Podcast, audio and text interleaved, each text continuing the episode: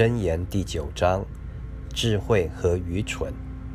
智慧建造房屋，凿成七根柱子，宰杀牲畜，调和止酒，摆设筵席，打发使女出去，自己在城中至高处呼叫说：“谁是愚蒙人，可以转到这里来？”又对那无知的人说：“你们来吃我的饼。”喝我调和的酒，你们愚蒙人要舍弃愚蒙，就得存活，并要走光明的道。指斥亵慢人的必受辱骂，责备恶人的必被玷污。不要责备亵慢人，恐怕他恨你；要责备智慧人，他必爱你。教导智慧人，他就越发有智慧。只是一人，他就增长学问。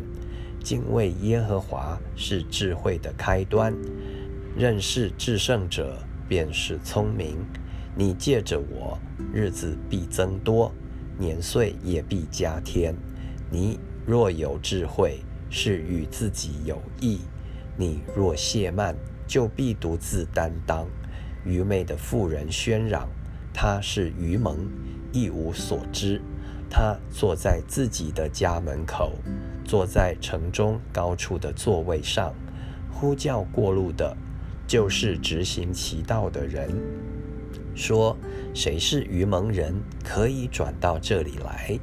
又对那无知的人说：“偷来的水是甜的，暗吃的饼是好的，人却不知有阴魂在他那里，他的客在阴间的深处。